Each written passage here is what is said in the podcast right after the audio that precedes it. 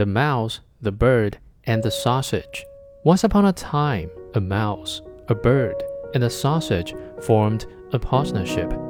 They kept house together, and for a long time they lived in peace and prosperity, acquiring many possessions. The bird's task was to fly into the forest every day to fetch wood. The mouse carried water, made the fire, and set the table. The sausage did the cooking. Whoever is too well off always wants to try something different. Thus, one day the bird chanced to meet another bird who boasted to him of his own situation. This bird criticized him for working so hard while the other two enjoyed themselves at home. For after the mouse had made the fire and carried the water, she could sit in the parlor and rest until it was time for her to set the table. The sausage had only to stay by the pot watching the food cook. When mealtime approached, she would settle through the porridge all the vegetables, and thus everything was greased and sorted and ready to eat. The bird would bring his load of wood home, they would eat their meal, and then sleep soundly until the next morning. It was a great life.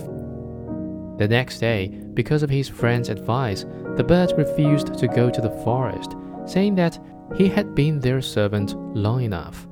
He was no longer going to be a fool for them. Everyone should try a different task for a change.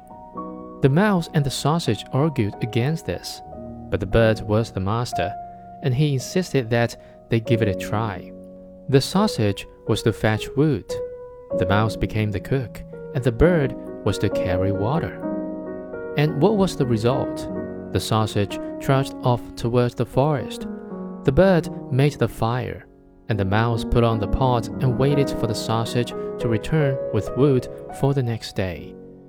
However, the sausage stayed out so long that the other two feared that something bad had happened.